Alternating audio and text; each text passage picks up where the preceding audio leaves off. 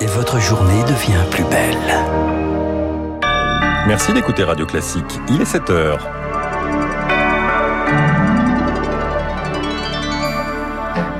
La matinale de Radio Classique avec Augustin Lefebvre. À la une, les saisies records de drogue en France, le département du Bouches-du-Rhône en tête. La réforme des retraites au Sénat, les républicains en position de force, mais la gauche ne compte pas se laisser faire. Et puis, plus de 50 000 morts en Turquie et en Syrie après le séisme qui a frappé les deux pays euh, début février, se pose désormais la question du relongement pour des milliers de personnes. Plus de 150 tonnes de drogue saisies en France l'année dernière. Ah oui, un niveau record avec le cannabis en tête dans 80% des saisies.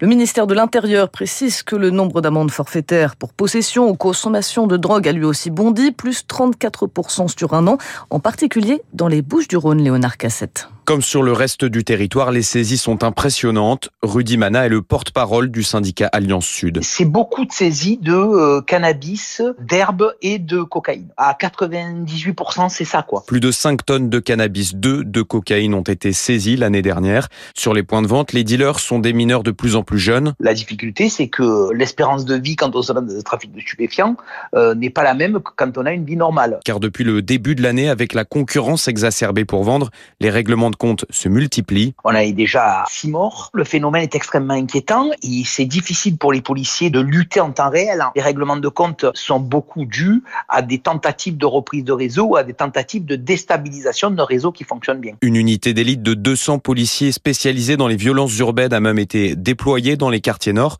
Selon un policier de terrain, plus rien n'arrête les trafiquants. Les armes sont de plus en plus nombreuses et il n'est plus rare de voir de jeunes filles mineures se mettre à dealer. Une marche blanche hier soir à Bondy, en Seine-Saint-Denis, en hommage à une jeune femme tuée à la mi-février par son mari. Depuis le début de l'année, le département a connu pas moins de trois féminicides et sur tout le territoire. Le collectif Nous Toutes dénombre 18 femmes tuées par leur conjoint ou ex-conjoint. Après les députés autour des sénateurs de s'attaquer à la réforme des retraites. Début des débats dans l'hémicycle aujourd'hui, avec une majorité sénatoriale à droite. Le gouvernement dépend plus que jamais du soutien des républicains. On fait le point avec Lauriane Tout le monde.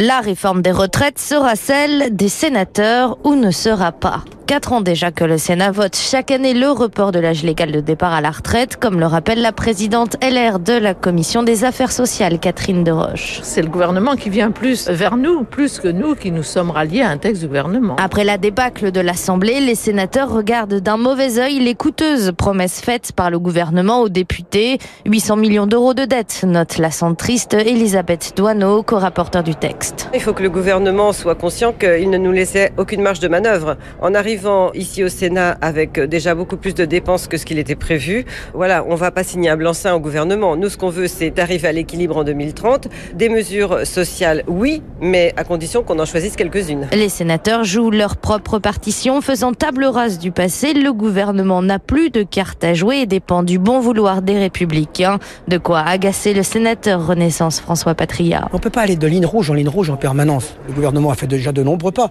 Les républicains proposent de revenir sur les avancées à l'Assemblée. Très minoritaire, la gauche n'a, elle, que le choix d'une obstruction modérée. Écologistes, communistes et socialistes sont à l'origine de la majorité des 4700 amendements déposés.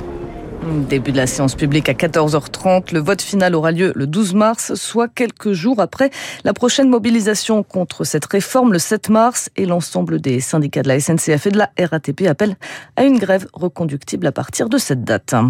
Nouvelle hausse attendue à la caisse des supermarchés. Les négociations entre les industriels et les grandes enseignes ont pris fin cette nuit.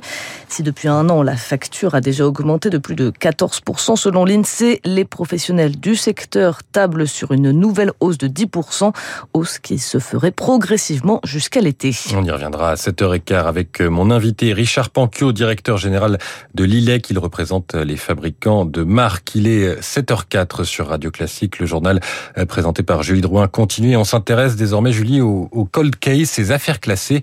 La France est le premier pays à avoir créé un pôle national dédié à ces vieilles affaires. C'était il y a un an. Et ce sont 77 affaires qui non élucidées qui ont été rouvertes par ces enquêteurs avec les difficultés qui incombent parfois à ces dossiers anciens. Des associations de victimes appellent ainsi à interdire la destruction des scellés et à tenir un registre des disparus. Des changements nécessaires selon l'ancien magistrat Jacques Dallast. L'idée, c'est de pas être défaitiste. Quand j'ai quitté mes fonctions de juge d'instruction, j'ai euh, laissé dix affaires de crimes de sang non élucidées. Évidemment, si on veut avoir un espoir d'élucider une affaire, ce qui est fondamental, c'est de pouvoir travailler, réexaminer les pièces à conviction qui sont conservées dans les palais de justice. Le problème, c'est qu'il hum, y a un certain nombre d'affaires dans lesquelles on a détruit ces scellés et ça, c'était compréhensible il y a 20 ou 30 ans, notamment à l'époque où on ne connaissait pas l'ADN. Mais ça l'est plus aujourd'hui. Donc c'est à la fois utile pour les proches, mais c'est aussi utile pour la société. Identifier des criminels, ça peut aussi euh, vouloir dire les empêcher de recommencer.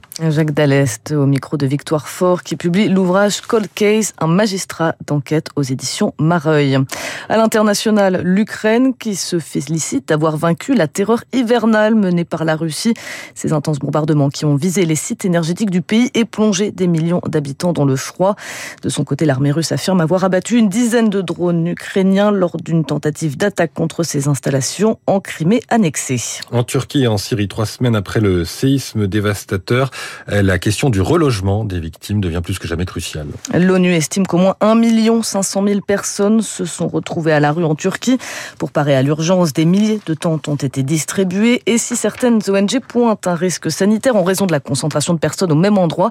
Pour Patrick Colombel, cofondateur de l'ONG Architecte de l'urgence, la stratégie n'est pas si mauvaise. Quand vous êtes dans Alep, quand vous voyez un immeuble effondré, vous savez pas s'il est effondré en raison du séisme ou à cause de la guerre en fait et des bombardements. Euh, c'était déjà une ville partiellement détruite. On est face à une population qui est très vulnérable. Ce dont ont besoin les Syriens actuellement, euh, c'est des médicaments, de l'aide comme de, des sacs de nourriture, du lait en poudre pour les enfants, euh, des couches parce que tous ces biens-là coûtent très cher et voire même sont inaccessibles à cause des, des, pénuries et des sanctions qui frappent ce, ce, pays. Donc ce sont des choses très très basiques et très primaires de, de ce type-là en fait. Les gens vivent aujourd'hui en Syrie avec un salaire moyen de à 30 dollars euh, par jour, ce qui est insuffisant pour vivre en fait, pour tenir avec une famille. À noter que le bilan s'est alourdi en Turquie et en Syrie. On parle à présent de 50 000 décès. Enfin, Emmanuel Macron est arrivé à Libreville hier soir au Gabon pour sa, de, sa tournée de quatre jours en Afrique centrale. Le chef de l'État participe ce jeudi à un sommet consacré à la protection de la forêt tropicale. Enfin, à New York, on parle de protection de la haute mer. Après plus de 15 ans de discussion, les représentants des États membres de l'ONU sont réunis pour la troisième dernière session de négociation en moins d'un an. Et le patron des Nations Unies, Antonio Gutiérrez, les a appelés hier à adopter un accord ambitieux et robuste. Nous ne pouvons plus ignorer l'urgence pour l'océan. Fin de citation. 7h08 sur Radio Classique. C'était le journal présenté par euh, Julie Drouin. Prochain point sur l'actualité avec euh, Charles Bonner à 7h30. Après trois ans de Covid, l'économie chinoise redémarre à grande vitesse. C'est l'édito économique d'Étienne Lefebvre dans un instant. Puis, euh, quel bilan pour les négociations commerciales entre la grande distribution et les industriels Richard Panquio, directeur général euh, de l'ILEC, et ce matin notre star de l'écho à 7h25, l'édito euh, L'info politique de Marcelo Vesfred. Il nous apprendra qu'Emmanuel Macron veut lancer des chantiers d'ampleur au printemps. Tout de suite,